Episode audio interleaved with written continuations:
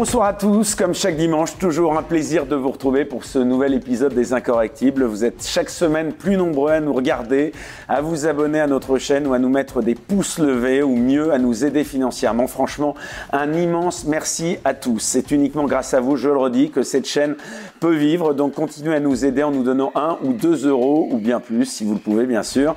Si vous appréciez nos émissions, pour cela, le lien Tipeee qui figure en description sous cette vidéo. Alors l'invité que je reçois cette semaine est un habitué des plateaux télé. Il était il y a peu encore l'une des personnalités les plus connues médiatiquement au Rassemblement national et pourtant il a quitté Marine Le Pen et son mouvement depuis, on le dit, proche, voire très proche d'un certain Éric Zemmour.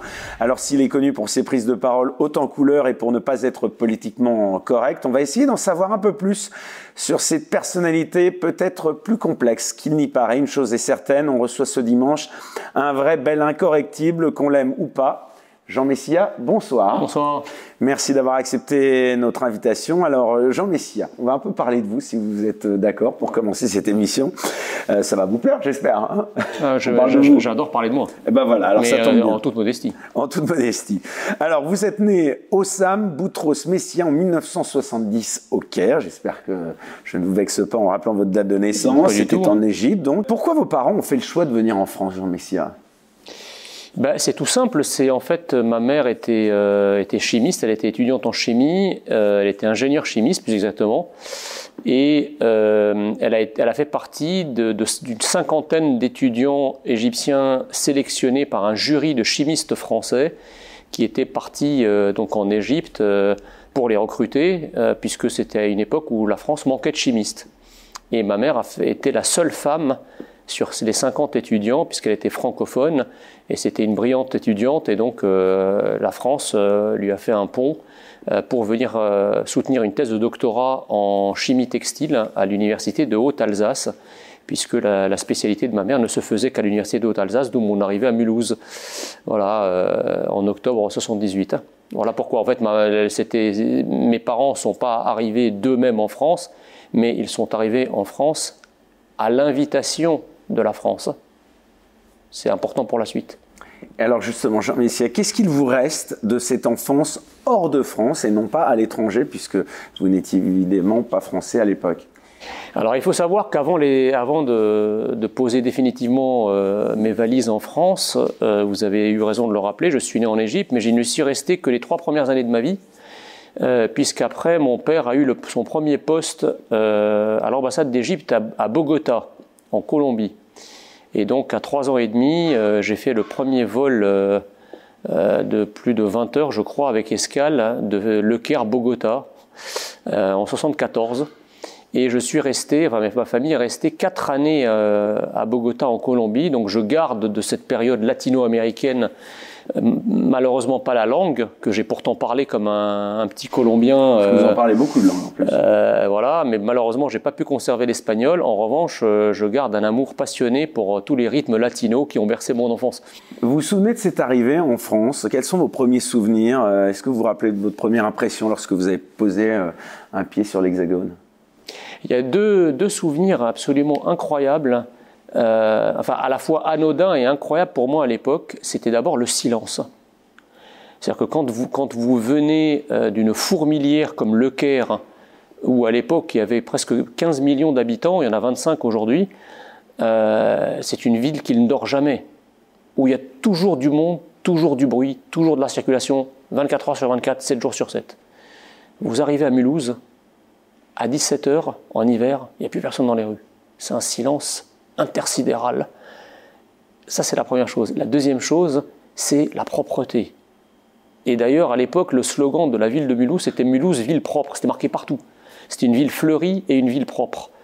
Euh, ça a bien changé, puisque, comme vous le savez, je suis revenu à Mulhouse euh, il y a quelque temps euh, avec vos confrères de Valeurs Actuelles qui ont fait un, reportage euh, sur justement mon enfance et un retour un peu dans, la ville, euh, j'allais dire ma ville d'adoption, oui, ma ville d'adoption, euh, c'était plus la même, la même, la même chanson.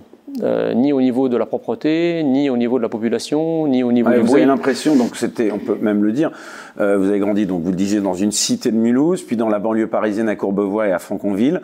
vous avez l'impression que les cités, les banlieues françaises ont changé depuis? Alors pas tellement le, quartier où j'ai vécu à Mulhouse, qui reste une, euh, qui reste une cité très calme. Hein. J'y suis retourné. Euh, bon, évidemment, les, noms sur les boîtes aux lettres, c'est plus des noms alsaciens. Ça a été remplacé par beaucoup de noms euh, maghrébins et surtout turcs. donc c'est plus la même population. Mes petits copains de l'époque, c'était tous des Alsaciens de, souche avec des prénoms bien et des noms de famille bien alsaciens. Euh, Aujourd'hui, c'est plus du tout le cas. Donc ça, mais par contre, la tranquillité, il n'y a pas de, y de souci, il n'y a pas de problème majeur. En tout cas, visuellement parlant, j'ai pas vu de, grands changements. La cité a été euh, repeinte, euh, a changé un peu de couleur. Genre, ça se tourne autour du rouge. Aujourd'hui, c'était blanc à l'époque, mais globalement, non. Alors après, bien sûr, dire que c'est la généralité en France, certainement pas, parce que j'ai d'autres copains qui eux ont habité dans des, dans des quartiers euh, qui aujourd'hui euh, sont des coupes-gorges et qui, à 30 ou 40 ans, étaient des cités euh, parfaitement agréables à vivre, avec des appartements qui étaient très recherchés parce que dotés de tout le confort ce qui n'était pas le cas des appartements de centre-ville il, y a 40, euh, il y a une quarantaine d'années. Donc la, la, situation est très disparate hein, en fonction des quartiers. Moi, j'ai eu enfin, un peu de chance quand même parce que les endroits où j'ai vécu sont restés peu ou prou le même, à l'exception effectivement peut-être d'un changement, changement, populationnel. Mais globalement, j'ai pas, le, quartier est toujours le même. Voilà. Vous avez quand même la sensation, Jean Messia, qu'on vous a bien accueilli alors, euh, vous n'avez pas été mise à l'écart? Ah bah si, si, si, bien sûr. Non, mais si ah. vous voulez dire que euh, euh, dire que l'assimilation à la française telle qu'elle se faisait jusqu'à il y a une quarantaine d'années, c'était un long fleuve tranquille, serait une erreur. pour autant, on ne peut pas dire que la France était un pays hostile. C'était un pays exigeant. C'est-à-dire que, euh, effectivement, quand je suis arrivé, alors qui plus est, ne sachant pas parler un seul mot de français, euh, évidemment, euh, à une époque en plus, à 8 ans, où là les enfants peuvent être assez cruels entre eux, bien sûr que ça a été très difficile. ça a été très difficile d'abord parce qu'on arrive dans une classe où on ne comprend rien. On arrive dans une classe où, heureusement, la maîtresse d'école a l'intelligence de s'apercevoir qu'il y a un problème, donc qui, qui, vous prend un peu sous son aile puisqu'elle a mis ma, table à côté de son bureau pour me faire des cours particuliers de français en même temps qu'elle faisait cours au reste de la classe. Mais on se sent quand même euh, un peu différent, puisqu'on ne fait pas partie de la classe à ce moment-là. Euh, on se sent aussi exclu dans les cours de sport, dans les cours de, euh, puisque au moment des, sports collectifs, football, volleyball, handball, bon, bah, personne ne veut de vous les équipes se constituent et il y a plusieurs fois où, j'ai passé effectivement lors de sport sur un banc parce que à regarder les autres jouer parce que euh, euh, personne ne voulait d'un petit qui parlait, qui comprenait rien, qui pouvait pas échanger dans le cadre de l'activité collective. Mais en même temps, il y avait quand même un message subliminal qui consistait à dire fais ce que tu peux pour ressembler au peuple installé en France, au peuple historique, et, quand tu ressembleras au peuple historique, eh ben, tu seras traité comme l'un des siens. Enfin, physiquement, c'est un peu difficile de ressembler au peuple historique. Quand Exactement, mais je, je, je, parle à, je, parle à bon escient de ressemblance, évidemment pas de ressemblance physique, c'est la ressemblance comportementale, identitaire, culturelle, euh, linguistique, euh, à travers les us et les coutumes. C'est ça qu'on exigeait. Euh, on ne demandait pas, allez, à mon époque, il y avait aussi des, des, immigrés africains. On ne leur demandait pas de devenir blancs, évidemment. Euh, mais effectivement, euh, j'ai l'impression quand même, enfin bon, tous ceux qui aiment le football, c'était l'époque des Marius Trésor, etc. c'était une immigration qui effectivement passait sous les fourches codines d'une assimilation exigeante qui leur permettait de devenir de vrais Français. Mais, la séquence qu'on oublie, c'est qu'à partir du moment ou en ayant passé sous, le feu, euh, sous le creuset assimilationniste, le creuset au sens presque physique du terme, eh bien, il n'y avait plus aucune distinction entre vous et, le reste du peuple de souche. C'est pour ça que je dis souvent que l'assimilation, c'est le plus grand cadeau que la France offre à l'immigré. C'est-à-dire, une fois qu'il est assimilé, il n'est plus discriminé. Donc la question aujourd'hui qui se pose, c'est si des discriminations persiste, à qui la faute?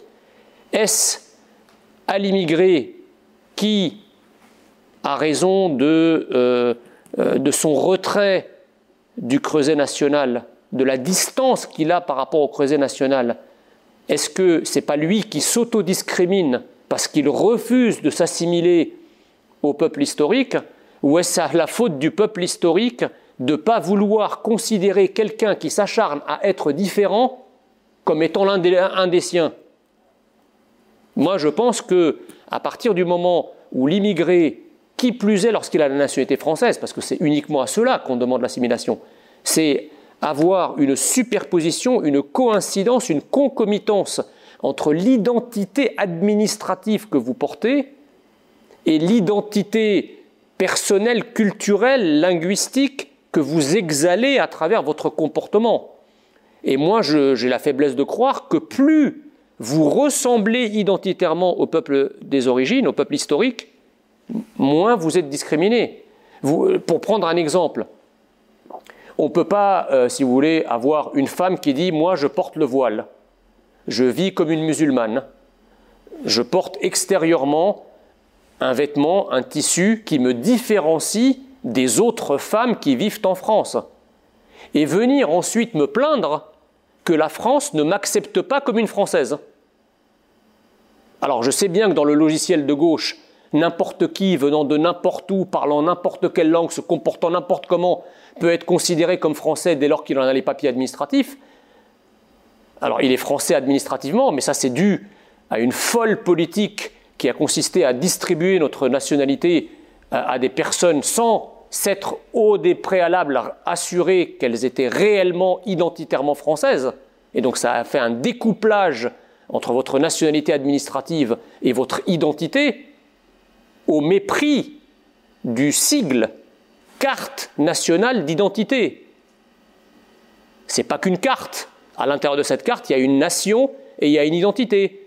le coup de force de la gauche en 40 ans, ça a été de disloquer ces trois lettres de ce sigle CNI, carte nationale d'identité. Alors justement, en parlant d'identité, euh, Jean Messia, vous avez changé de prénom en 1990 à l'âge de 20 ans, soit 12 ans après être arrivé en France. Vous avez pris comme prénom votre prénom de baptême, Jean. Pourquoi est-ce que vous avez changé de prénom? Eh bien, d'abord parce que euh, quand je suis né dans l'Égypte des, années 70, euh, effectivement, c'était une, époque où il y avait beaucoup de tensions entre les chrétiens et les musulmans. Moi, je suis d'une famille chrétienne copte, hein, orthodoxe, et donc mes parents ont choisi de me donner un, prénom neutre qui fasse pas trop chrétien pour pour pas qu'on ait des emmerdes dans les cours de récréation. sauf que lorsque mes parents ont voulu me baptiser, euh, le prêtre orthodoxe leur a demandé de prendre un prénom de baptême, puisque le prénom Osam n'existe pas euh, dans le calendrier copte. Et donc mes parents ont choisi Jean. Euh, c'est un prénom qui m'est resté d'ailleurs tout à fait inconnu jusqu'à que je découvre sur mon certificat de baptême que c'était le, prénom qui m'avait été donné à ce moment précis. Et donc lorsque je suis rentré dans la nationalité française, j'ai fait d'une pierre deux coups. D'un côté, j'ai repris le prénom que mes parents m'auraient probablement donné s'ils avaient vécu dans un autre contexte que ce contexte un peu de, conflit religieux. Et de l'autre, euh, c'était quand même beaucoup plus facile, si vous voulez, de, m'assimiler à la France en m'appelant Jean Messia, qui sonne pour le coup assez français, euh, et qui me permettait donc de ressembler au maximum au peuple dont je sollicitais la nationalité. Alors moi, je ne reproche pas aux gens, si vous voulez, de vouloir rester ce qu'ils sont, mais s'ils veulent rester ce qu'ils sont, qu'ils restent ce qu'ils sont jusqu'au bout. C'est-à-dire qu'ils ne cherchent pas à changer uniquement leur identité administrative sans changer leur identité profonde. C'est-à-dire que moi, je ne réclame pas, par exemple, des étrangers résidant légalement en France qu'ils adoptent nos mœurs, notre culture, notre identité, parce qu'ils sont étrangers, porteurs de passeports étrangers, et ils ne sont en France qu'à l'invitation de celle-ci, et à raison d'une carte de résident qui leur est dûment délivrée par les autorités. Eux, on leur demande uniquement de respecter nos lois, de respecter notre culture, de ne pas faire montre de provocation. C'est ça le plus important avant de changer de prénom de peut-être d'abord respecter les lois avant de montrer, euh, j'ai envie de dire, patte blanche en changeant de prénom. Euh, vous êtes d'accord en cela avec euh, la proposition d'Éric Zemmour sur les, prénoms qui a fait tant polémique? Alors moi je ne crois pas que ça soit une priorité, mais ça m'a, ça elle m'a pas plus choqué que ça, si vous voulez. c'est-à-dire que. c'est une erreur selon vous qu'il a faite? bah, C'est une erreur. je pense que c'est. Alors, je pense que ça a été pris pour une provocation, mais parfois on fait aussi bouger les choses avec des provocations. C'est-à-dire que quelque part, en envoyant des choses aussi grosses dans la figure d'un système euh, qui fait métier de s'aveugler euh, sur à peu près tout ce qui concerne l'identité, le fait d'entrer avec fracas dans, la question identitaire avec la question des prénoms, euh, ça a quand même fait énormément parler. Et à travers, vous avez bien vu que dans le débat public, on ne s'est pas simplement saisi des prénoms, mais que derrière, on a ouvert en enfilade des portes qui étaient jusqu'à présent, qu'on croyait jusqu'à présent fermées sur l'identité française, qu'est-ce qu'être français, à quelles conditions un immigré peut e-, être. voilà, donc euh, c'était aussi le but de la manœuvre, c'était de faire prendre conscience, c'était une sorte de claque dans la figure pour euh, faire prendre conscience que de, la, menace identitaire à laquelle nous faisons, nous faisons face aujourd'hui. voyez donc, et d'ailleurs, la question des prénoms est quand même une question éminemment importante. Euh, euh, c'est quand même dingue, si vous voulez, que lorsque vous avez des actes de délinquance ou de criminalité qui sont commis par des gens issus de la diversité, vous avez tout un système de journalistes de gauche qui vous transforme les Rachid en Pierre, les Mohamed en Albert. Euh, c'est peut-être pour cacher les identités. mais attendez, mais alors pourquoi, Tout simplement. Non, mais ça, c'est pas lié à l'origine de la personne. Alors pourquoi les Albert et les Pierre ne deviennent jamais des Rachid et des Mohamed On a bien des délinquants qui s'appellent Albert et Pierre, non? Pourquoi ça ne devient pas des Mamadou et des Abdoulaye? Pourquoi c'est toujours dans un sens? Jean Messia, vous êtes une famille de culture chrétienne euh, COP, vous l'avez dit justement. Euh, est-ce que cela a facilité votre assimilation euh, à la nation française? Est-ce que ça aurait été tout à fait semblable si vous aviez par exemple été de confession ou du moins de culture musulmane? Ah, c'est sûr que c'est plus facile de s'approprier. Ça, vous le reconnaissez quand même. Ah, bien sûr, hein, mais c'est juste factuel en fait. C'est plus facile de s'approprier l'héritage d'un pays qui est lui-même chrétien à ses racines quand on est soi-même chrétien. Euh, et d'ailleurs, c'est pour ça que quand on nous parle des, euh, vagues euh, d'immigration de la fin du 19e siècle jusqu'aux années 50, qui étaient principalement des vagues d'immigration européenne, il est bien évident qu'elles étaient plus faciles à s'assimiler au creuset identitaires français que des populations euh, qui ne sont pas de racines et de culture chrétienne. C'est une évidence. Sans être indiscret, vous êtes aujourd'hui euh, vous-même chrétien, enfin je veux dire, vous êtes passé de l'église copte orthodoxe à l'église catholique ou pas? Non, je suis, je suis copte orthodoxe, mais j'ai été élevé chez les jésuites catholiques et moi je suis assez œcuménique parce qu'en plus entre l'orthodoxie et le catholicisme, il y a finalement assez peu de différences dogmatiques et théologiques. Donc je, n'ai pas, vraiment de, problème avec ça. Euh, oui, alors c'est pour ça d'ailleurs qu'aujourd'hui, pour quelle raison, à votre avis, euh, au tournant des années 80, la gauche a de plus en plus parlé de République et de moins en moins parlé de la France? Pour une raison simple, c'est que quand on parle de France, on est obligé de dire que c'est un pays à tradition judéo-chrétienne. C'est un pays aux racines chrétiennes. Et donc effectivement, comme il y avait toutes ces vagues migratoires, cette immigration de, peuplement qui s'installait en France à la faveur du regroupement familial. C'était plus une immigration temporaire de travail qui avait vocation à partir à l'issue de son contrat, mais c'était une immigration d'installation, une immigration qui, euh, se pérennisait en France. Et donc effectivement, leur offrir la France, qui est un pays qui a une identité irriguée par le judéo-christianisme, qui a une culture euh, euh, qui est très différente de ces populations principalement euh, maghrébines et africaines qui s'installaient en France, c'était problématique. Et donc au lieu de garder le niveau d'exigence d'assimilation à la France de ces populations, en fait la gauche a abdiqué, elle a renoncé à être française. Elle a, poussé à la défrancisation de la France pour rabaisser la marche jusqu'alors trop élevée pour que les populations puissent effectivement, ces populations immigrées puissent effectivement se sentir à l'aise en France. Donc effectivement, c'est plus facile de s'assimiler à quelque chose qui s'appelle la République, sans jamais la qualifier d'ailleurs, parce que la gauche ne parle même pas de République française. Elle parle de République. Mais la République, c'est quoi? On ne parle pas républicain, on ne mange pas républicain, on ne pense pas républicain.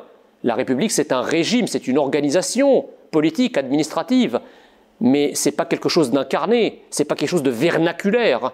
Une république qui n'est pas incarnée, c'est un, concept théorique, un concept gazeux. Et d'ailleurs, on vous parle de des valeurs de la République, comme si euh, le fait de, le dire les définissait. Mais c'est quoi les valeurs de la République? Euh, J'allais vous demander, c'est quoi être français? Ben justement, ben justement, je vais vous dire. Alors, déjà, le simple fait que vous me posiez la question, c'est grave. Parce qu'à la vérité, on a vécu pendant des siècles sans jamais se poser la question de savoir qui nous étions.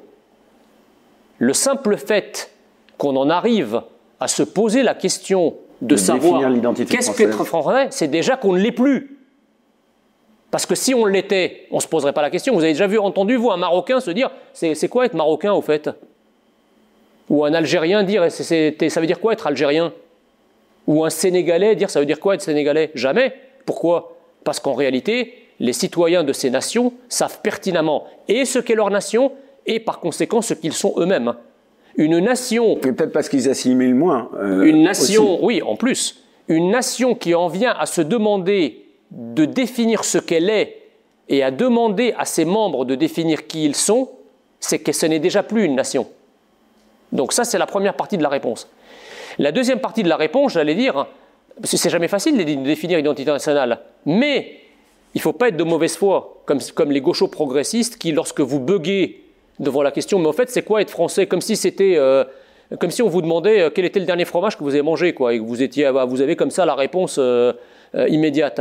Mais c'est très difficile de définir une identité nationale. Mais c'est pas parce que c'est difficile que celle-ci n'existe pas. Or, les gauchos progressistes, ils pratiquent à merveille cette stratégie. Dites-moi, c'est quoi être français? Ah, bah, être français, effectivement, eh ben, c'est une question abyssale. On est devant un canyon, si vous voulez. On ne peut pas le définir. Ah, vous voyez? Donc en fait, n'importe qui peut être français, parce que vous-même, vous ne savez pas ce qu'est être français. Ben non. J'allais dire, euh, la France, c'est moi. Vous avez commencé il y a quelques, quelques minutes par rappeler mon histoire. Je ne suis pas né français, je suis arrivé en France, je ne savais pas parler français. Qu'est-ce que vous avez devant vous aujourd'hui? Un français. Vous avez en face de vous quelqu'un qui vous parle une langue qu'il ne parlait pas, qui a une identité aujourd'hui qu'il n'avait pas avant. Donc euh, l'autre disait la République c'est moi. Moi je vous dis la France c'est moi. J'étais pas français. Et la France. Ah, vous faites allusion à Jean-Luc Mélenchon Ah oui, mais euh, la République c'est moi, ça ne veut rien dire. Moi, je vous dis la France c'est moi, mais en toute modestie, c'est-à-dire que moi, je n'étais pas français. Et la France a fait de moi ce que je suis devenu, c'est-à-dire français. Alors justement. Donc la France existe. Donc, ce que je veux vous dire, c'est que ce qu'on s'est évertué et acharné à nier pendant 40 ans, vous l'avez devant vous. Selon la fameuse phrase de Georges Bernanos, les nouveaux convertis sont embarrassants. Et quelles ont été justement pour vous, Jean Messia, les principales institutions de votre assimilation? Est-ce que c'est l'école, le service militaire? Entre parenthèses, vous nous direz d'ailleurs, euh, je ne sais pas si vous l'avez fait ou pas. Euh, L'Église peut-être ou que sais-je encore? Bah, C'est multidimensionnel. C'est évidemment d'abord ma famille. Ma mère est une francophone et francophile. Avant même d'arriver en France, c'est une amoureuse de la France. L'importance de l'éducation. C'est une amoureuse de la France qui nous a transmis l'amour de la France. Euh, quand on est arrivé en France, ma mère passait ses soirées à nous lire des livres en français, à nous lire de la poésie en français, à nous faire découvrir, alors même que nous, ne savions pas parler français, nous ne comprenions pas le français, mon frère et moi. Euh, c'est véritablement ma mère qui nous a donné euh, le goût de la France. Et puis, il y avait l'autorité de mon père. C'est-à-dire que mon père disait, on est dans un pays, il faut se conformer aux règles de ce pays, parce que quand on n'est pas content, on ne reste pas dans le pays. C'est logique. Donc il y avait le, cocon familial, le creuset familial, qui effectivement était euh, très, très, sinon francophone, parce que mon père ne l'était pas, mais au moins sans renier nos origines pour autant. Sans renier nos origines pour autant, puisque en fait notre identité euh, euh, orientale et égyptienne, elle reste profondément ancrée à travers notre foi. Copte signifie égyptien, ça vient de du mot aegyptos en grec qui signifie égyptien.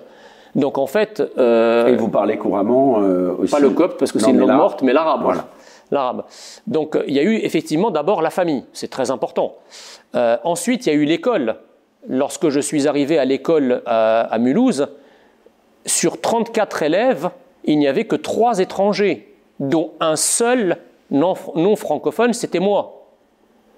Il est évident que l'école dont moi j'ai bénéficié et, l'assimilation scolaire presque sur mesure dont j'ai pu bénéficier grâce à cette maîtresse d'école, qui, me faisait encore une fois des cours particuliers en même temps qu'elle faisait cours au reste de la classe, serait impossible dans une classe, comme beaucoup aujourd'hui dans certains quartiers, où les proportions sont inversées. C'est-à-dire des classes où vous avez sur 34 élèves que 3 Français et, 31 étrangers, dont beaucoup qui sont récemment ou, pas francophones. Vous comprenez? Donc euh, l'assimilation existe, mais c'est aussi, elle est rendue possible par le faible nombre. Selon la fameuse formule que beaucoup connaissent maintenant, on assimile des personnes, on n'assimile pas des peuples. Parce que à partir du moment où vous avez un nombre, bah, le nombre fait que vous restez enclavé identitairement dans votre culture d'origine. La France des années, de la fin des années 70 où je suis arrivé, d'abord il n'y avait pas de communauté égyptienne euh, à Mulhouse. Hein. Donc il n'y a, pas de communautarisme possible. La France de la fin des années 70 où je suis arrivé, pour rappeler l'Égypte, où était donc ma famille, enfin en tout cas mes grands-parents, mes oncles, etc., mes cousins, mes cousines, il fallait demander au PTT l'appel téléphonique la veille, et ça coûtait 50 francs les 3 minutes. Donc vous, vous alliez au bureau de PTT et vous n'aviez l'appel que le lendemain. Et vu le prix, vous ne le faisiez pas tous les jours. La France de la fin des années 70 où je suis arrivé, il y avait trois chaînes de télévision. Il y avait la une, il y avait Antenne 2 et il y avait FR3. Et donc, à 20h30, on regardait tous le même film. Et quand on arrivait à l'école le matin, bah, on parlait tous de la même chose, c'est-à-dire du film qu'on avait regardé la veille. Aujourd'hui, tout ça n'est pas n'est plus, possible. Vous arrivez dans un, quand un Maghrébin ou un Subsaharien arrive en France, il y a déjà des centaines de milliers, sinon des millions, qui sont déjà installés. Donc il arrive dans une communauté. Il y a Internet, il y a, exactement, exactement. Donc vous pouvez être physiquement en France et continuer à vivre ici comme là-bas. bagage culturel. Exactement, exactement. Ce que je veux vous expliquer, c'est qu'à la fin des années 70, quand on arrivait en France, on brûlait ses vaisseaux. C'était pas comme Christophe Colomb qui arrivait évidemment euh, euh, en Amérique et qui ne pouvait plus revenir en Europe, mais il y avait de ça quand même quelque part. C'est-à-dire vous coupiez les ponts. C'était pas possible de faire autrement de toute façon. Pas de communauté à laquelle vous vous raccrocher et aucune communication possible, ni antenne parabolique, ni Internet, ni WhatsApp, ni Viber, ni tous ces moyens de communication qui vous permettaient, enfin qui vous permettent aujourd'hui de, vivre ici comme vous vivez là-bas. Et nous avons en France des millions de personnes qui vivent chez nous comme chez eux, qui sont là physiquement, qui peuvent même être de nationalité française, mais qui n'ont rien à voir avec la France. Donc, c'est pour ça que je vous dis, c'est pour ça que, alors, il n'est pas question, évidemment, quand je dis ça, euh, n'y voyez nulle nostalgie de ma part, même, même si, même s'il y a une forme de nostalgie d'un modèle qui réussissait à l'époque et qu'il faudrait probablement aujourd'hui réinventer. Ni même animosité à l'égard des cultures euh, d'où proviennent euh, les immigrés. Non, pas d'animosité. Je pense que chaque pays au monde a le droit et même le devoir de cultiver, de protéger sa propre identité je suis toujours fasciné de tous ces gauchos progressistes qui sont prompts à défendre toutes les identités du monde, à voter toutes les résolutions du monde, à se fendre d'éditoriaux enflammés et de discours euh, euh, grandiloquents pour défendre les moindres petites identités des moindres petites tribus disséminées à travers le monde. Et quand on en vient à défendre l'identité française, immédiatement, on nous sort euh, les perles sémantiques habituelles de racisme, euh, xénophobie, euh, extrême droite, vous, excluez, vous stigmatisez, etc. Enfin, il faut raison garder. La France est une nation comme une autre. La France, de ce, de ce fait, a le droit et le devoir eh bien, de défendre ce qu'elle est chez elle de la même façon que tous les nationaux et les patriotes auxquels j'appartiens ne, comment dirais-je, ne refusent pas ce droit aux autres. Quand un Marocain me dit euh, Moi je suis un Marocain je suis fier d'être Marocain, je lui dis bravo. Il faut que tu, cultives ce que tu es et que tu protèges ce que tu es. Ce n'est pas un crime. Pourquoi ce qui serait euh, admirable et ce qu'on adulerait à l'étranger deviendrait subitement criminel quand il s'agit de la France? L'armée, le service militaire, est-ce que vous seriez pour la réinstauration d'un service militaire obligatoire pour les jeunes, Jean Messia? Alors, il faut savoir que moi, j'étais volontaire pour un service avancé. En fait, euh, comme j'étais naturalisé à 20 ans, vous l'avez rappelé, euh, j'ai pas, j'ai pas été appelé à 18 ans sous les drapeaux puisque euh, j'ai échappé. Euh. et quand je me suis présenté à la mairie de Courbevoie à l'époque où j'habitais après avoir été naturalisé en, disant bah, je veux faire mon service militaire, ils m'ont regardé avec des yeux, ronds comme des billes en disant mais il est fou lui. tout le monde essaye d'échapper au service militaire et lui il vient, il dire qu'il veut faire son service militaire mais il n'est pas bien dans sa tête. Et, donc, effectivement, bah, j'ai fait la démarche. J'ai été appelé à faire mes trois jours. Et malheureusement, pour un, petit problème de santé, euh, j'ai été exempté.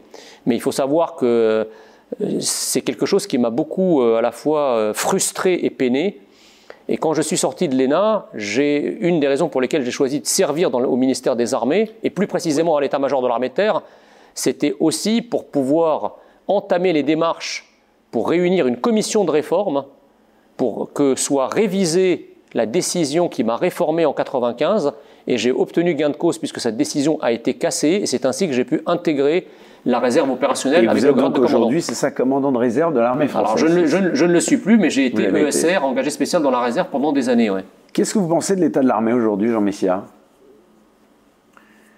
Euh, bah écoutez, l'état de l'armée. Euh, vous ne travaillez plus au ministère de la Défense. Je suis en, congé, enfin j'ai pris un, je suis en disponibilité. Vous hein, êtes soumis à un devoir de réserve Oui, oui, tout à fait. Donc je vais, je vais pas, je vais pas commenter euh, euh outre mesure ce, ce, ou répondre outre mesure à votre question, mais c'est vrai qu'aujourd'hui. Euh, Alors la guerre civile, par exemple, est-ce que vous pensez qu'il y a un risque de guerre civile en France ou pas? Si j'osais le, le champ sémantique. Il y a, il y a bien sûr un risque de guerre civile, mais euh, ça ne vous a pas échappé qu'aujourd'hui, euh, nous, nous, avons déjà les prémices d'une guerre civile de basse intensité. Il y a quelque chose de l'ordre de la guerre civile qui arrive à bas bruit.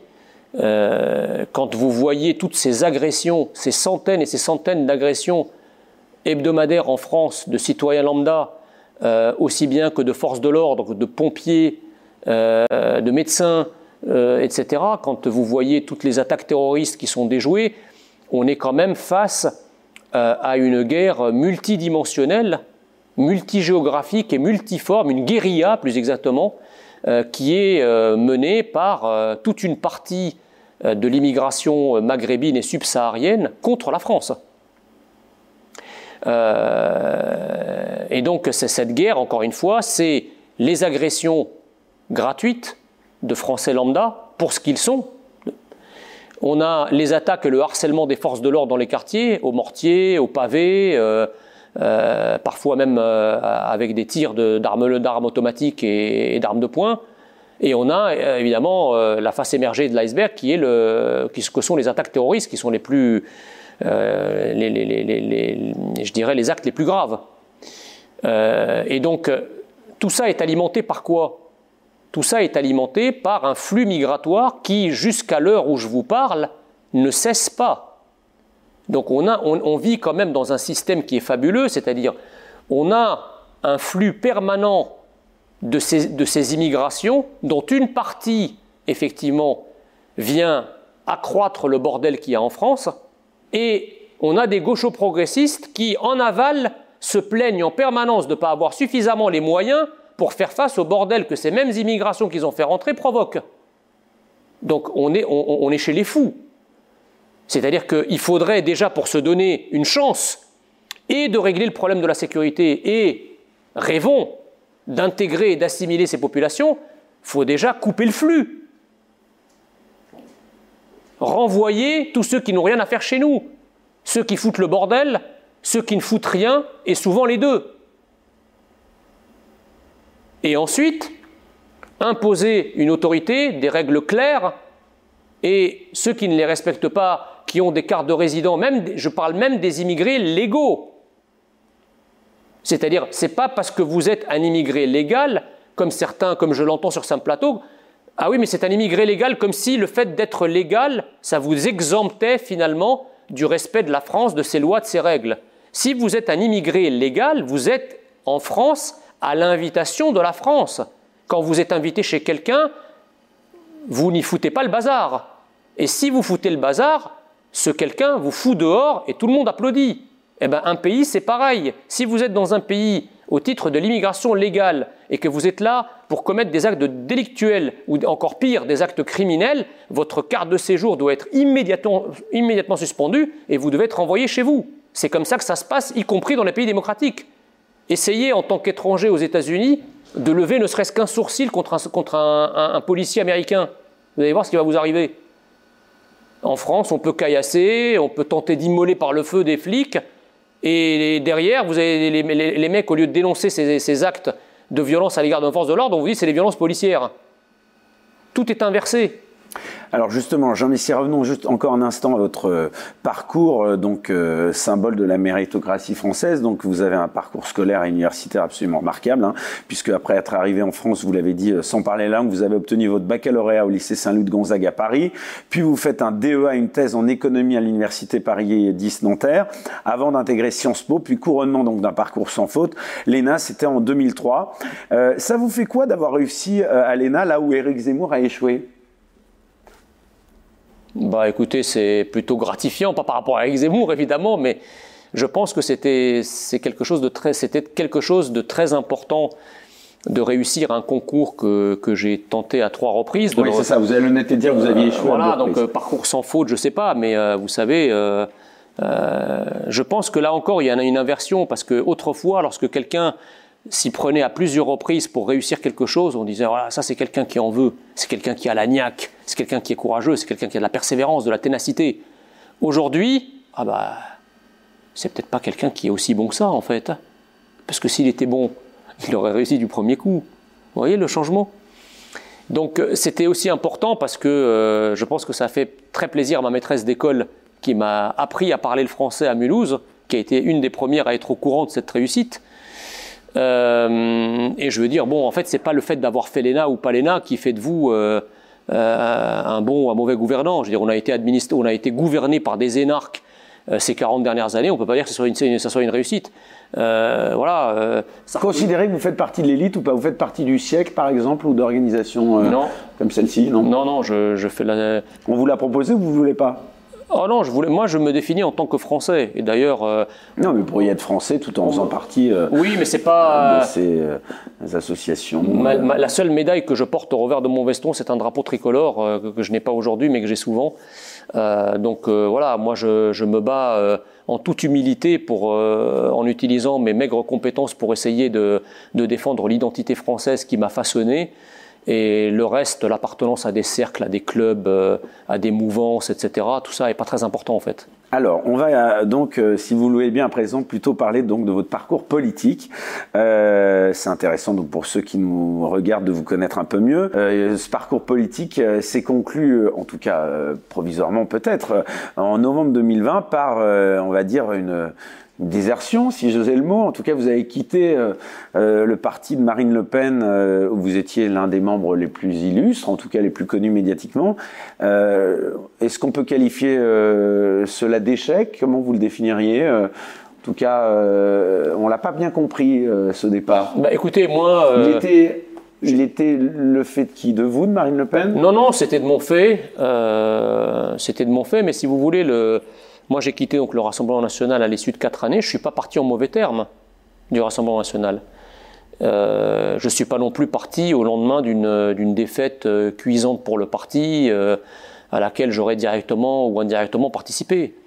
Enfin, aujourd'hui, vous soutenez Eric Zemmour. aujourd'hui, je, je, soutiens le camp national. Il se trouve effectivement qu'Eric Zemmour est un ami de longue date.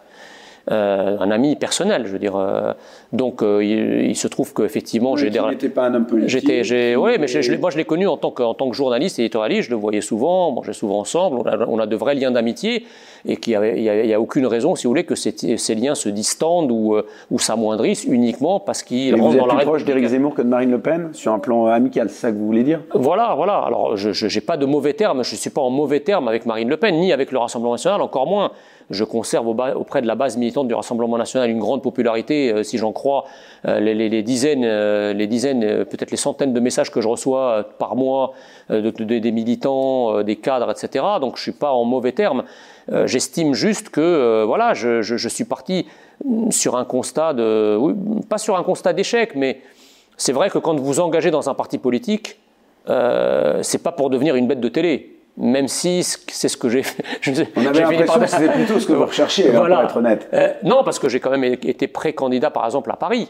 Ouais. Voilà, je voulais. Euh, vous je, je briguais. tête de liste voilà. pour les municipales, c'est ça Exactement. Et donc. qu'est-ce qui s'est passé alors bah, Écoutez, il, faut demander, il faut demander aux intéressés. J'ai pas compris, si vous voulez, que, alors même que j'avais le profil de Paris, c'est-à-dire Paris est une ville plus cosmopolite que la moyenne nationale, c'est une ville plus diplômée que la moyenne nationale, c'est une ville plus connectée que la moyenne. Fait de très faibles scores. Oui, mais il fait, à un moment, si vous voulez, une candidature, c'est aussi une incarnation.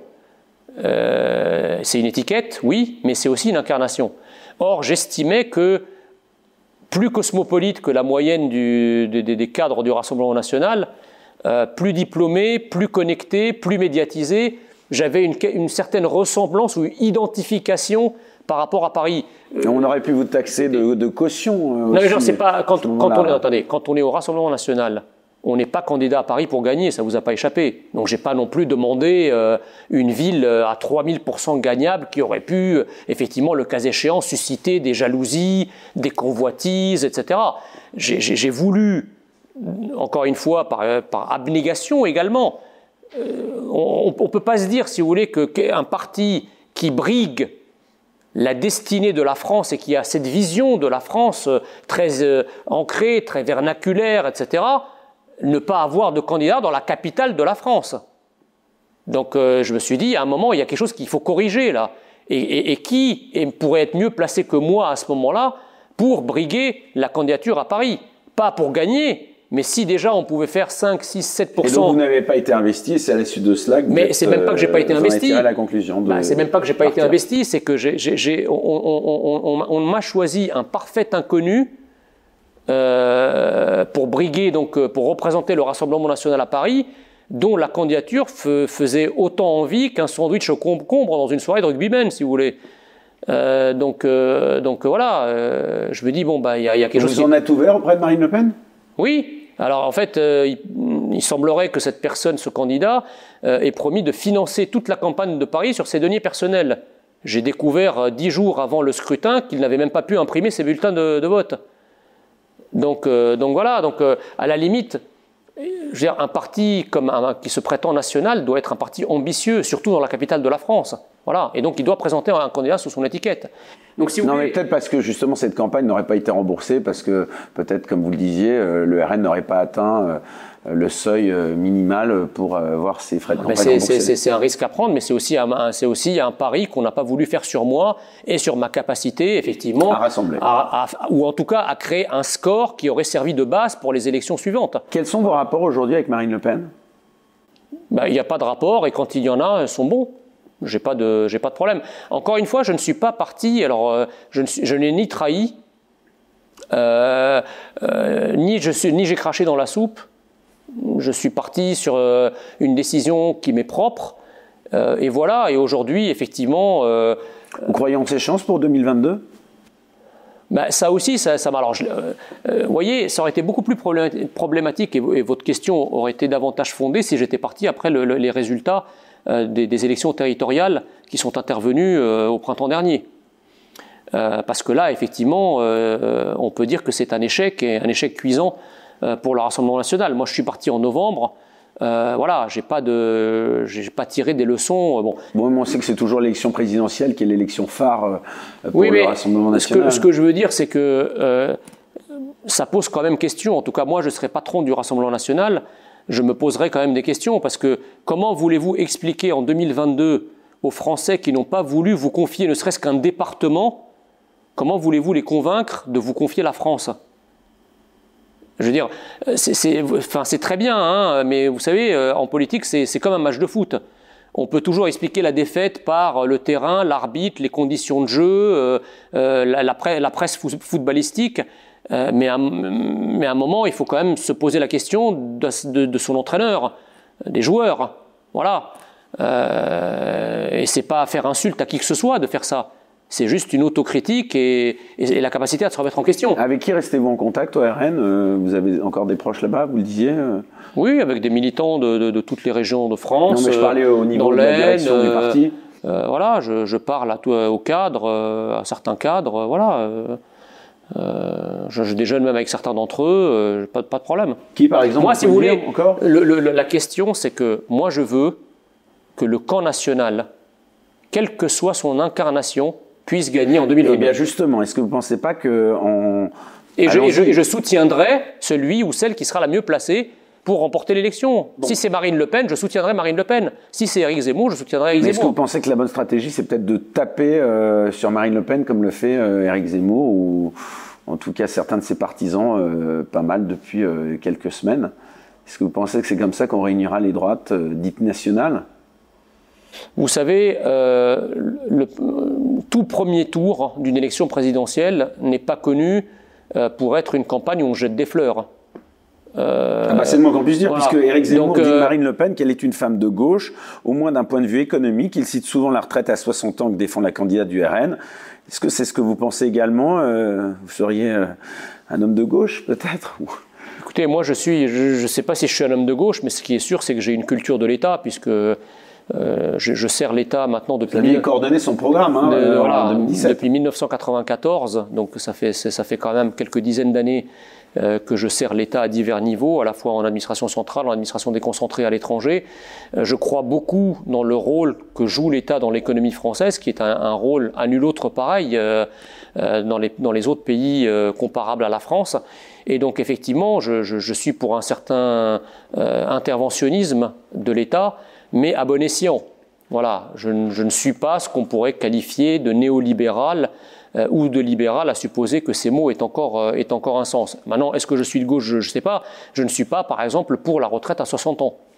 Euh, qui, a un coût, e-, extraordinairement élevé. Enfin, on parle de, au moins de 20 milliards d'euros. Or, si vous voulez, aujourd'hui, si effectivement on a 20 milliards d'euros, il vaut mieux les consacrer à, redonner à notre appareil productif euh, un coup de fouet de compétitivité euh, pour euh, permettre à l'économie française de dégager, de créer suffisamment de richesses pour pouvoir se payer l'État-providence et les services publics auxquels les Français, à juste titre, aspirent. Aujourd'hui, notre problème, c'est que nous voulons un État-providence de qualité et des services publics performants et nombreux, mais le problème, c'est que nous n'avons plus les moyens de les financer. Tout, tout l'enjeu économique de l'élection présidentielle va être là. C'est comment l'économie française sera capable de créer davantage de richesses pour faire de nous un pays riche, susceptible de se payer un État-providence performant. Ça passe évidemment par, tout un tas d'économies sur l'immigration, sur la fraude fiscale et sociale, euh, sur l'économie euh, euh, de notre contribution nette au budget européen, sur la remise en place des niches fiscales. Tout cet argent devant être réaffecté prioritairement à une baisse massive des charges sociales et patronales qui grèvent le coût du travail, puisque nous avons un différentiel de coût du travail avec l'Allemagne de l'ordre de 80 milliards d'euros. Et donc, il faut absolument résoudre ce paradoxe qui autrefois se résolvait par une dévaluation de la monnaie et qui, dans le cadre de l'euro par rapport à l'Allemagne, ne peut plus se faire à travers la voie monétaire. Et donc, il faut baisser drastiquement les charges sociales et patronales, un peu comme la TVA sociale prônée par la droite depuis des années, sauf que là, on ne va pas répercuter la baisse des charges sociales et patronales par une hausse de la TVA ou d'un quelconque impôt qui pèse sur les, sur les Français. Il n'est pas question de déshabiller Paul pour habiller Pierre, parce que c'est toujours in fine les Français qui payent. Il faut faire payer ceux qui pillent la France. Les pays qui nous infligent des déficits commerciaux abyssaux par une taxe aux importations qu'il faudra obtenir au forceps dans le cadre du marché commun la mise à plat des niches fiscales, les économies sur l'immigration, encore une fois, euh, la baisse de notre contribution nette au budget européen, tout un tas de, gisements qui nous permettent de contrebalancer la baisse des charges sociales en maintenant une offre de services constante dans un premier temps. Alors Jean Messia, je le disais. Je sais pas, vous voyez, c'est pas c'est pas un programme de gauche. On peut pas dire, on, peut pas non plus dire que c'est un programme. On peut dire que c'est un programme de droite parce que c'est une baisse des charges sociales et patronales, mais c'est pas un programme de gauche de vouloir faire des économies sur l'immigration ou de faire des, de, ou de taxer les importations en provenance de, pays tiers. C'est juste de l'économie, quoi. Voilà. Enfin, vous me tendez la paire justement en parlant d'immigration. Je le disais donc en introduction de cette émission, c'est votre proximité avec euh, donc le candidat imminent Éric Zemmour. On se souvient notamment d'une photo qui avait fait beaucoup parler avec lui et Philippe de Villiers lors de la manifestation à Paris en soutien aux policiers. Honnêtement, Jean Messia, d'abord, est-ce que vous êtes au courant? Est-ce qu'il vous a confié son désir d'être candidat? Est-ce que vous avez des... Je vous demande pas de nous répondre puisque vous ne le ferez sans doute pas, mais en tout cas, avez-vous euh, ce niveau de, confiance et de confidence où, vous discutez avec lui euh, Est-ce que vous savez s'il va être candidat? Alors moi, je, discute avec lui, mais je lui donne des conseils. Euh, et moi, le conseil que je lui ai donné, effectivement, c'est que euh, euh, il, fasse acte de, il fasse acte de candidature avant la fin novembre. parce qu'après, si vous voulez, ça voudrait dire que ça pourrait être dans les jours qui viennent. On connaît, on sait que au mois de décembre, le mois de décembre est neutralisé au moins pour un tiers ça, par pour faire la ligue avec le, la, ligue du Congrès des, voilà, et, des Républicains. Et, le truc, c'est que moi, je vois pas une candidature au mois de janvier, parce que faire, euh, faire acte de candidature le 15 décembre, alors qu'après vous partez euh, dans une dizaine de jours jusqu'à la fin de l'année où bon, l'activité est au ralenti. Donc ce sera avant le 2, avant le 4 Moi, c'est le conseil que je lui donnais, mais je ne, je ne sais pas à quel point je suis je, je l'influence de ce côté-là. Euh, il faut qu'il il faut qu'il y aille parce que de toute façon, ça commence maintenant à poser des, je pense, à lui poser des problèmes euh, en termes logistiques, tout simplement. Hein, c'est. Euh, bah oui, on l'a vu récemment. Bah pour les parrainages, par exemple, vous ne pouvez pas parrainer un non-candidat. Moi, je pensais à d'autres problèmes logistiques. à Londres, on lui a refusé une salle. Ah oui, mais c'est pas, pas, c'est pas parce que bah, c'est. on ne sait pas pourquoi, vraiment. Bah, mais en tout cas, parce il a du mal à, en tout cas, pouvoir réserver des salles. Bah, écoutez, à, Londres, euh, alors la, Grande-Bretagne est quand même euh, est quand même l'un des pays où, qui, est le plus pourri par l'idéologie woke euh, et l'idéologie anti-occidentale, et Londres en particulier. Ça vous a choqué ça qu'on lui refuse ah bah, cette salle après l'avoir réservé non, mais ça, m'a choqué au pays quand même de l'habeas corpus et de la liberté d'expression totale. C'est quand même un, truc assez incroyable. Alors, ça se fait à Londres. Londres est quand même pas la Grande-Bretagne parce que ça vous a pas échappé que c'est pas Londres qui a voté pour Boris Johnson. Donc euh, Londres reste quand même une capitale euh, euh, très pétrie d'idéologie progressiste, diversitaire, promouvant la dictature des minorités, etc. Et, et, surtout la raison. C'est-à-dire que au nom de la préservation de la démocratie, on interdit à quelqu'un de parler. Ça, ça m'a toujours vraiment fasciné. Les gens qui étaient capables de vous expliquer qu'au nom du pluralisme, de l'humanisme, de la tolérance, de la bienveillance, et de la démocratie, eh bien, vous n'avez pas le droit de parler parce que vous êtes, en parlant différemment, vous êtes un intolérant, vous êtes un fasciste, vous êtes un mec d'extrême droite, etc. S'il se déclarait donc candidat, euh, il serait logique donc que vous rejoigniez son équipe de campagne. Ce serait à quel poste, par exemple euh, Oh là là, vous allez, vous allez beaucoup trop loin là. Je, ne, suis, je, ne suis, je ne suis pas là-dedans du tout pour l'instant. Euh, pour l'instant, si vous voulez, moi j'ai quitté la politique opérationnelle au moie de novembre de l'année dernière. On, on, on, enfin, qu'est-ce qui vous plaît chez Eric D'ailleurs, j'en profite, pour vous dire que l'Institut Apollon que j'ai créé euh, a, un an, jour pour jour, euh, donc euh, voilà, euh, j'invite d'ailleurs tous vos téléspectateurs qui veulent aider l'Institut Apollon, voilà, ou internautes qui veulent aider l'Institut Apollon, dont je vais détailler dans un instant l'émission, à nous, à nous aider, hein, parce que nous avons besoin de votre aide. L'Institut Apollon s'est donné pour mission... Un instrument peut-être au service du futur candidat. Exactement. C'est le camp, le camp national a besoin de deux choses. Il a besoin d'une incarnation, et ça, bon, euh, on verra. À moins que ce ne soit vous. On verra. Écoutez, pour l'instant, je ne suis pas en course, donc. Euh, vous nous confirmez que vous n'y allez pas. Voilà. non, mais vous n'allez pas vous déclarer candidat. Non, là, sur ce, sur ce coup-là, je ne veux pas donner raison au général de Gaulle qui disait après moi, ça sera le trop plein. mais vous pourriez l'envisager un jour. Ça aurait du panache finalement quelqu'un comme vous, vous le disiez, aussi assimilé, autant assimilé, ce porte-candidat. Vous savez, dans la vie, il faut jamais dire jamais. Donc, je ne sais pas. Euh, donc pour l'instant, en tout cas, le camp national a besoin à la fois d'une incarnation, donc ça on va, la connaître, on va connaître celui qui est le mieux, celui ou celle euh, qui est le mieux placé ou la mieux placée le moment venu. Donc si c'est Marine Le Pen ou si c'est Eric Zemmour, peut-être une troisième personne, même si ce scénario euh, est à exclure pour l'instant, puisque là, on a quand même, entre Éric Zemmour et, Marine Le Pen, on est aux alentours de 35% avec les deux corps électoraux, ce qui est quand même d'ailleurs assez historique hein, quand on regarde. Qu'est-ce qui vous plaît chez Eric Zemmour? Euh, Vous savez, euh, ce, qui, me plaît chez Eric Zemmour, c'est que euh, quand je différencie par exemple par rapport à, Emmanuel Macron, c'est que Emmanuel Macron, la France, c'est un pays où il habite. Éric Zemmour, la France, c'est un pays qui l'habite. Donc Éric Zemmour est habité. On peut ne pas l'aimer, on peut ne pas aimer ses idées, mais on ne peut pas lui reprocher d'être authentique, d'être sincère, de croire véritablement en ce qu'il dit. Et ça, je pense qu'il y a une prime à l'authenticité. Il y a aussi une prime à la virginité, parce que politique, puisque euh, euh, Éric Zemmour, pour, pour euh, effectivement être quelqu'un de médiatisé depuis des années, c'est sa première expérience politique. Et c'est aussi pour ça que euh, on, lui, on dit il lance des polémiques, mais parce que pour l'instant il est, il est polémiste. Donc euh, effectivement, il prend pas de pincettes en parlant de certains sujets. Euh, on sait qu'il a eu tort au Bataclan, on lui a beaucoup reproché.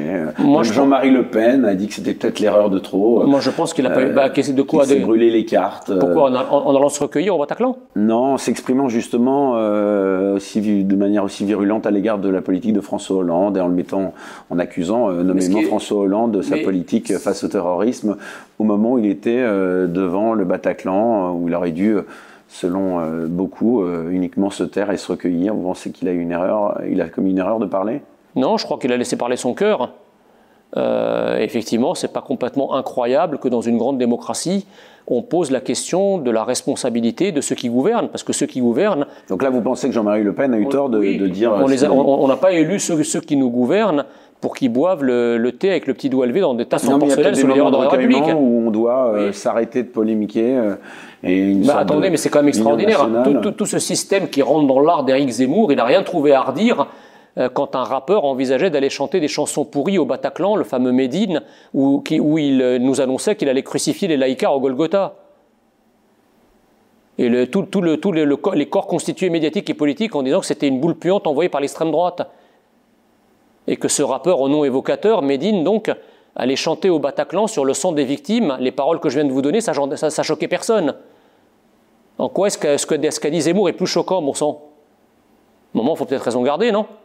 Moi, j'entends ce que vous dites, c'est un point de vue. Hein, je vous questionnais juste dessus. Non, non, mais je. Euh, sur quel sujet vous le conseillez, Eric Zemmour? Tout. Pas, pas uniquement l'identité, l'immigration. Excusez-moi, je souris parce non, que. Non, non, non, non, euh, je, en, économie aussi, puisque bon, vous avez, vous avez rappelé mon parcours, hein, je suis un économiste de formation, j'ai fait 10 années d'enseignement et de recherche, j'ai rédigé une thèse de doctorat en sciences économiques qui est d'ailleurs en ligne, hein, que vous pouvez consulter. Euh, j'ai une spécialité en macroéconomie des finances publiques européennes, donc ça peut servir hein, euh, par rapport à tout ce qui est prévu en termes de patriotisme économique, etc., dans le cadre de, l'Union européenne. Donc euh, non, non. Vous être son ministre de l'économie s'il était un jour en plus haute fonction, ou plutôt de l'intérieur, non? L'intérieur m'intéresserait plus. Ce serait le, moyen de transformer les spécialistes en sécurité en historiens au bout de deux mois.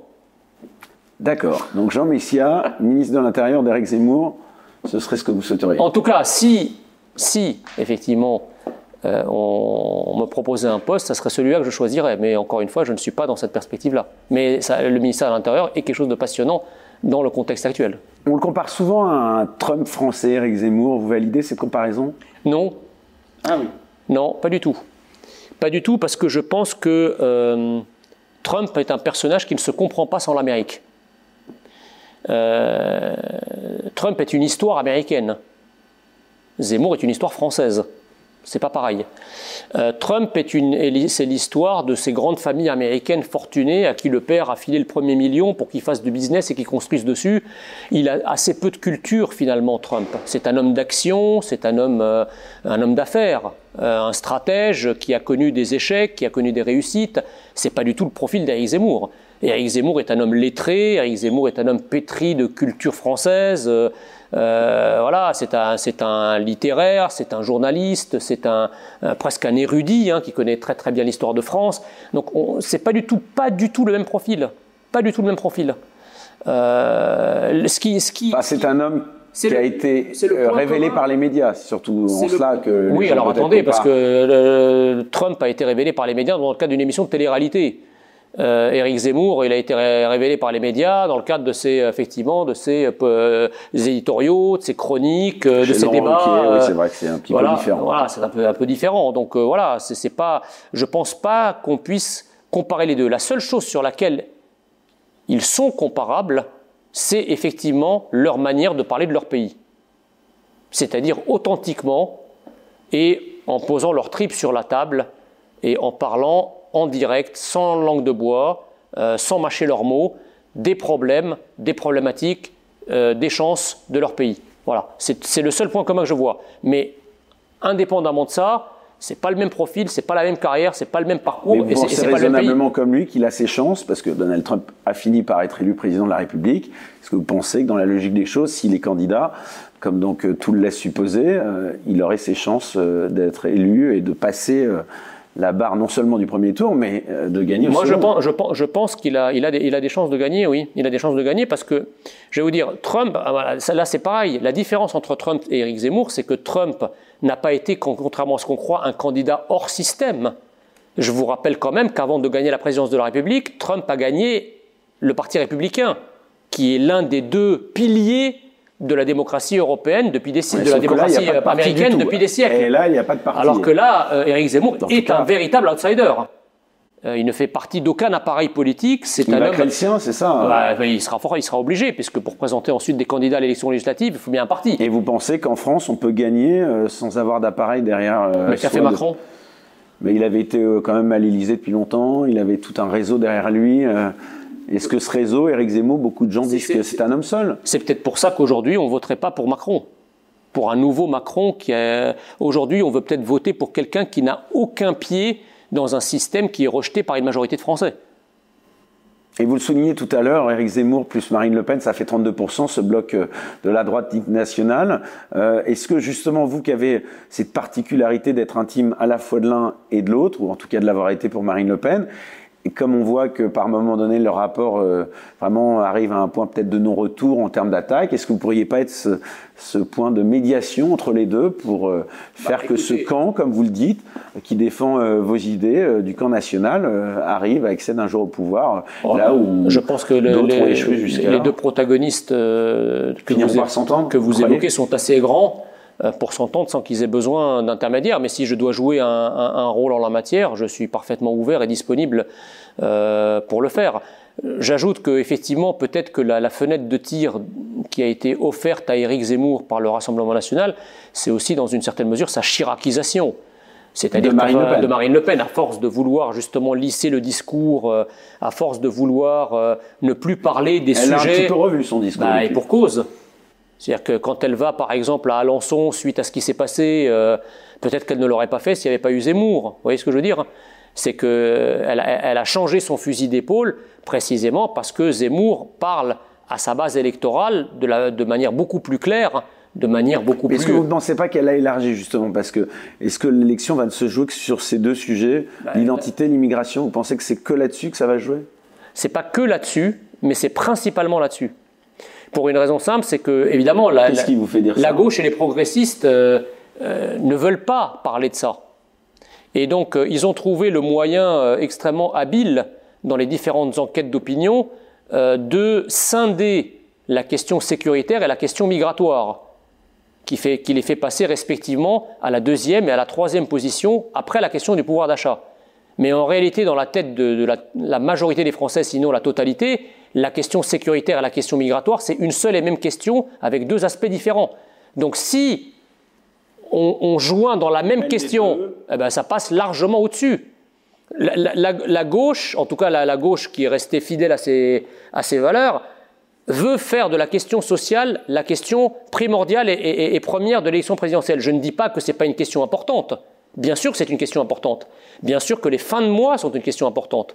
Bien sûr que le, degré de remplissage du frigo des Français est une question importante. Mais ce qui est plus important que cela encore, c'est le fait d'être français ou pas. Parce qu'à la vérité, avoir son frigo rempli dans un pays qui n'est plus la France, et alors que vos enfants ne sont plus français, ça emporte quand même des conséquences. Vous comprenez? Et donc, euh, j'ai toujours dit que l'avoir était quelque chose d'important, mais l'être est quelque chose d'encore plus important. Ça ne veut pas dire que l'avoir n'est pas important, c'est un ordre de priorité et une hiérarchie des priorités. Il faut que nous défendions ce que nous sommes pour être à même d'avoir ce que nous pouvons avoir. Vous parliez justement des sondages, vous semblez y croire, aux sondages, ils sont souvent trompés. Donc là, dans le cas précis, euh, selon vous, ils ne se tromperaient pas bah, écoutez, euh, un sondage, c'est toujours une photographie, et il faut, il faut c'est pas un seul sondage, c'est-à-dire que c'est cumulatif. Il faut voir l'évolution des, sondages sur un mois, deux mois, trois mois, quatre mois. Il semblerait que maintenant, depuis 2-3 mois, euh, Zemmour se maintienne entre 15 et 18% Certains sondages le donnent à 18%, d'autres sondages le donnent à 15 ou peut-être à 14. Mais, ces derniers jours, quelques-uns euh, ont vu un petit tassement. Ce qu'il faut savoir, c'est qu'en fait, aucun candidat, une fois déclaré candidat, une fois qu'il a commencé à engager euh, des dépenses électorales, ne peut se retirer avant le premier tour. Tout simplement parce que s'il se retire avant, le premier tour, il ne se voit pas rembourser ses dépenses électorales. Donc, je ne pense pas que ni Marine Le Pen, ni Éric Zemmour, euh, ni aucun candidat d'ailleurs se retirera avant le premier tour. En revanche, évidemment que l'un des deux sera, sera sélectionné pour le deuxième tour, et à ce moment-là, ça sera le candidat de fait euh, du camp national. Et là, j'espère que, que Zemmour soutiendrait Marine Le Pen. Exactement. J'espère qu'à ce moment-là, et Marine Le Pen, Zemmour, voilà, J'espère qu'à ce moment-là, il n'y aura pas, il y aura pas d'ego à deux balles, de, de, de voilà, de, de, de, de quelqu'un qui vivrait ça, d'un des deux candidats qui vivrait ça comme un dépit amoureux et qui refuserait de, soutenir l'autre. J'espère qu'à ce moment-là, la conscience nationale dont ils se prétendent euh, se prévaloir, eh bien, jouera à plein. Jean Messia, euh, pas de langue de bois. Dernière question, on est dans une émission qui s'appelle Les Incorrectibles. Le grand remplacement, gros mot ou une réalité pour vous? Réalité, et je dirais que c'est une réalité que je perçois de manière encore plus prégnante. Euh, moi, moi, qui étais un remplaceur et qui suis désormais remplacé. bah, écoutez, ce sera le mot de la fin. On laisse les gens les interpréter comme, euh, enfin, comme ils le veulent. Merci beaucoup Jean Messia d'avoir accepté notre invitation dans les incorrectibles. Si vous avez apprécié cette émission, n'hésitez pas à vous abonner, à mettre un pouce levé et si vous le souhaitez que vous le pouvez, mieux encore à nous aider financièrement. Pour cela, le lien Tipeee sous cette vidéo. également aussi pour votre institut Apollon. Voilà l'institut Apollon et j'ai également moi-même une chaîne euh, YouTube eh ben, donc, euh, sur laquelle euh, voilà sur laquelle vous pouvez également vous abonner. Eh ben, écoutez voilà le message est, lancé et réciproquement voilà, nous faire de la pub l'un l'autre. On se retrouve dimanche prochain à 18h en exclusivité comme chaque semaine sur YouTube et nulle part ailleurs pour un nouveau numéro des Incorrectibles. D'ici là, très bonne semaine à tous et comme je ne cesse de le répéter, surtout restez incorrectibles.